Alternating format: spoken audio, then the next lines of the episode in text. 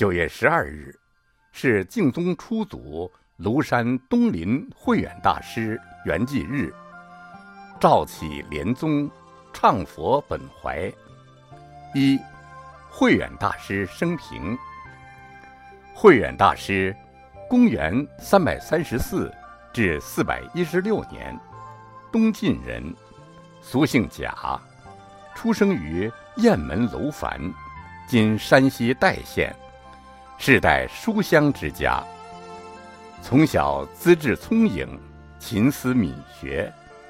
十三岁时，便随舅父游学许昌、洛阳等地，精通儒学，旁通老庄。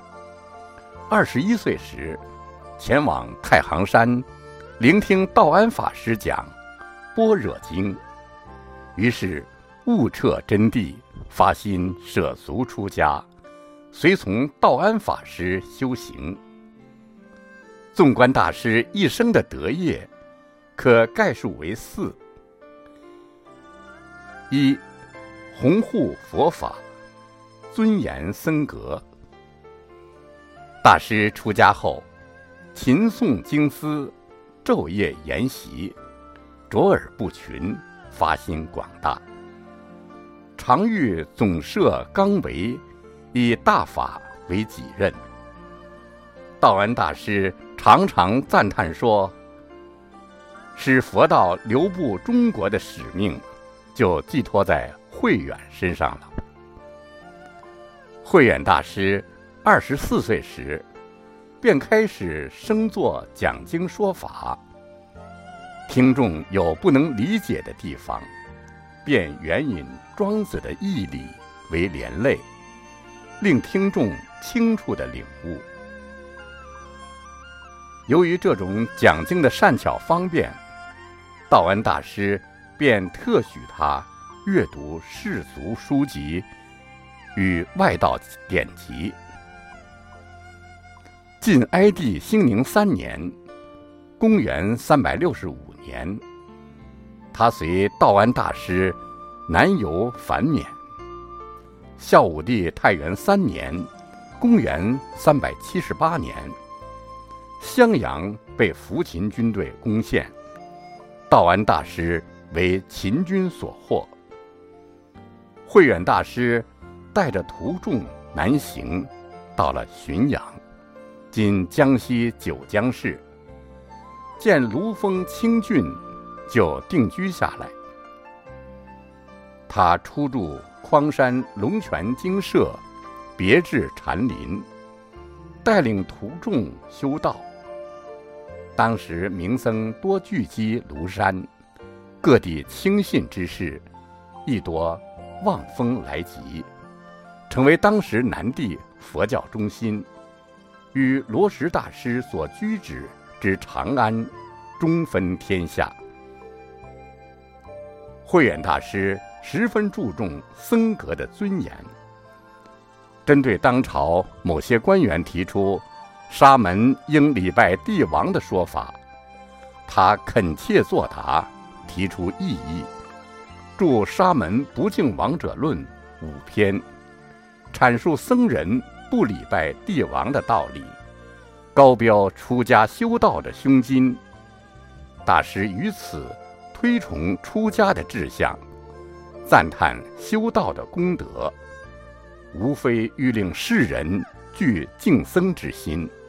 亦令僧人自尊自强，并严正声称：袈裟非朝宗之福，钵盂非良庙之器，沙门尘外之人不应致敬王者，可谓掷地有声，力争僧格的尊严与独立。终于使。桓玄感悟，下诏书，确立僧人不礼敬帝王的条制，自此便成为中国的规约。二，道隆德胜，感革人心。大师一生德业隆盛，其本纪无人难以测夺，然其微神妙用之事项。亦足以感发人心。大师率众出抵庐山时，寻找创立寺宇的地方。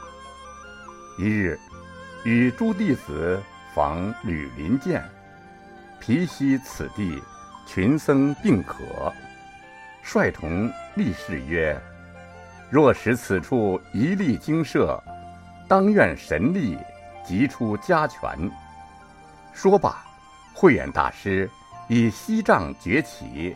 清泉涌出，因之构筑唐宇。其后天气抗旱，慧远大师率诸僧转《海龙王经》，为民祈雨。俄而便有巨蛇由水中升空，须臾间大雨滂沱，旱情得以缓解。因有龙瑞，遂名。龙泉精舍，大师容貌威严，令人一见顿生敬畏之心。据传记载，时有会意法师以强正自命，不肯服人，对慧远大师弟子汇报说：“你们都是一般庸才，所以对慧远推服的不得了。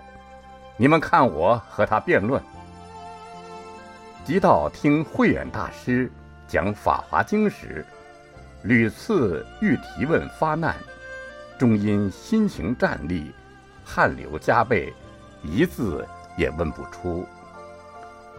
另有东晋著名诗人谢灵运，恃才傲物，一见大师肃然心服，足见大师感革人心之威德。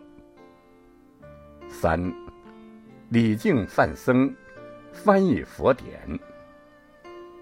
东晋时，佛法虽已不断的传入，然尚不完备，所以范僧来华弘化者，仍然络绎不绝。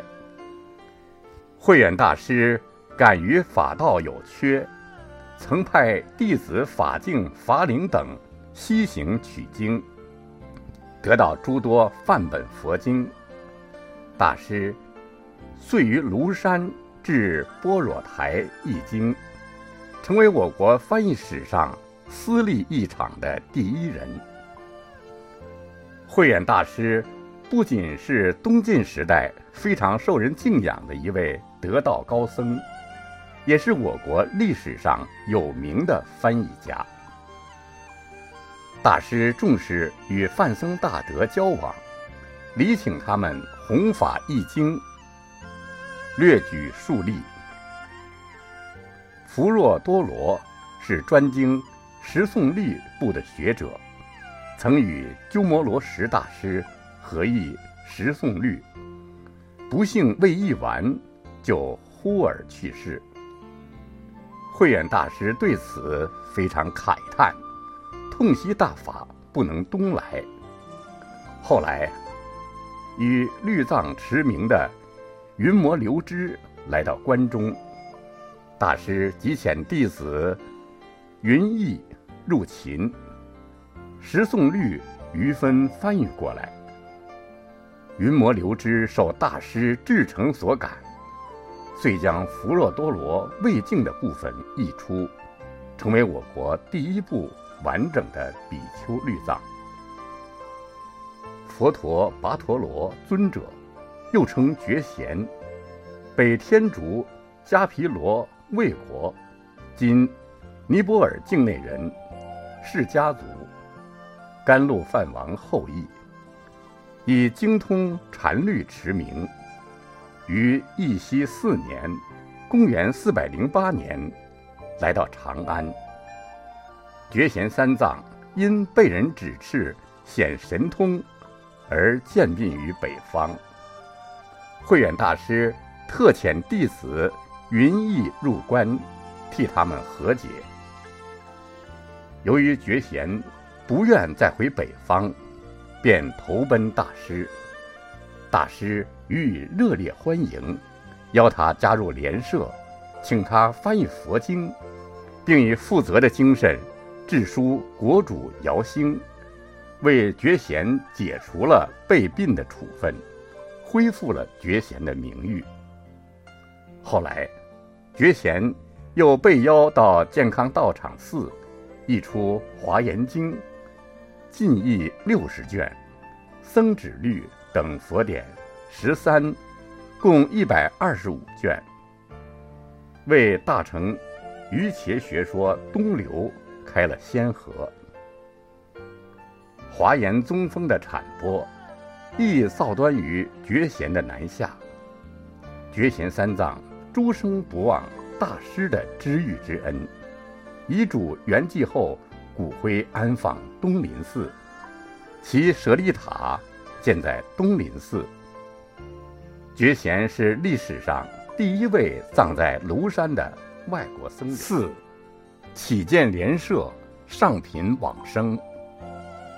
慧远大师在庐山东林寺结莲社，率众精进念佛，共期西方。凿池种莲花，在水中第十二品莲叶，随波旋转，分刻昼夜作为行道的节制，称为莲漏。此次集结为中国净土宗之始。由于修行的理论。与方法正确，连设一百二十三人，均有往生净土的瑞相。慧远大师临终预知时至，将一生三次见佛的事实告知弟子，制定遗嘱，至期果然安坐而化，上品往生，享寿八十三岁。慧远大师逝寂后。谢灵运替他在东林寺开辟东西两个池塘，并且种上白莲，因此净宗后被称为莲宗。唐宋诸帝赐赠谥号辩觉大师、正觉大师、圆悟大师等辩正觉圆悟大师，为别于隋代净影寺。之慧远法师，后世多称为庐山慧远。二，净土思想。慧远大师的净土思想特色概述有三：一，往生净土乃超越因果轮回之捷径。慧远大师净土思想的形成，肇始于。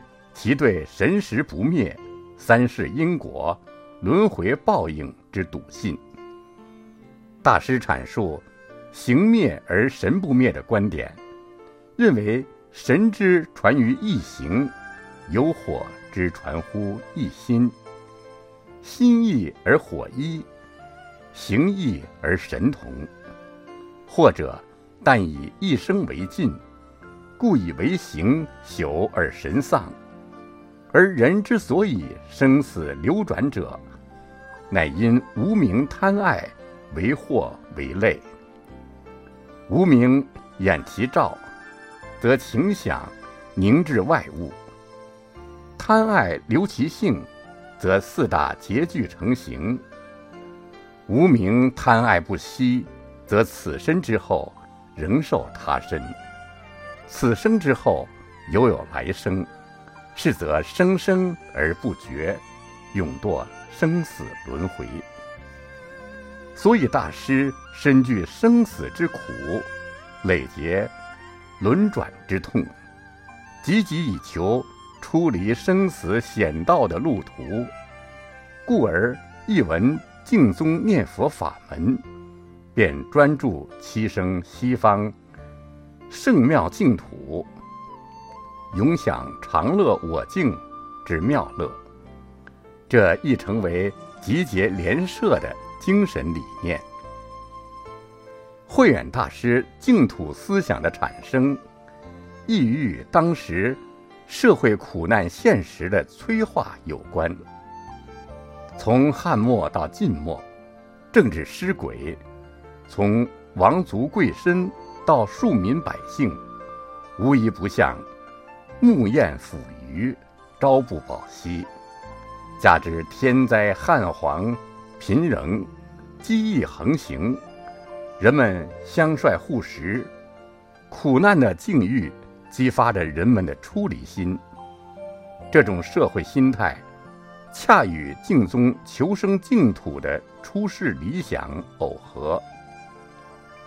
远公应节而生，融汇老庄与禅教思想，会归念佛求生西方净土，一呼百应，风云际会，揭开红传净宗的序幕，并对以后的中国佛教发展产生着深远的影响。二，渗透禅智的念佛思想。慧远大师认为，三昧的名称甚多，在诸三昧中，以功德高、进展容易的标准来衡量，当推念佛三昧最为第一。这是什么缘故呢？穷尽玄妙、通达寂灭的境界，即是如来性体。如来性体，任运神妙。随缘妙应，无有定规。如来体性能令正入念佛三昧的行人，浑然消泯人我是非的界限，浅荡种种之见，摄缘应事，如同镜子。镜子明亮，内照清楚，便能映现森罗万象的相状。即便耳与眼不能视听的景物，但运用闻性与见性，亦能通晓无碍。在念佛三昧中，能睹见渊深凝寂、虚灵之境，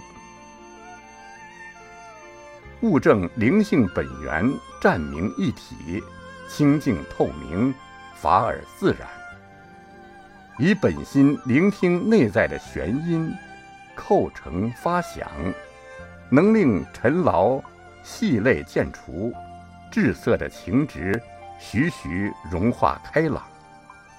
这个境界的获得，若不是天下至妙的念佛法门，还有什么方法能够达到呢？三，定中念见佛，归命安养。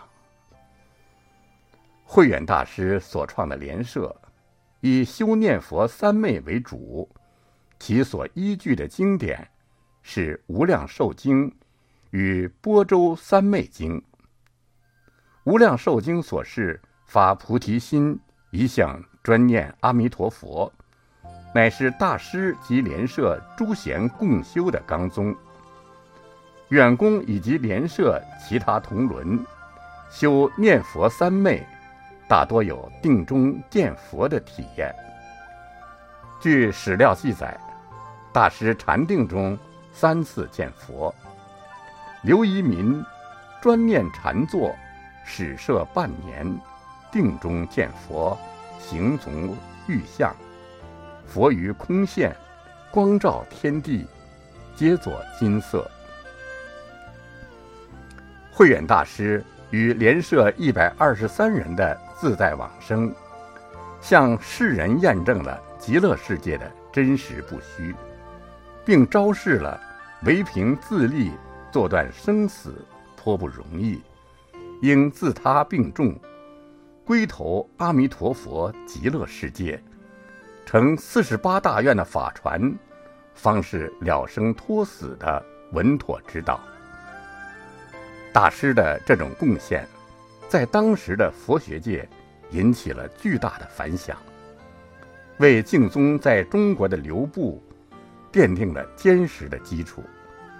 从此后，净宗才得以在中国生根发芽，代代相传，广立群盟。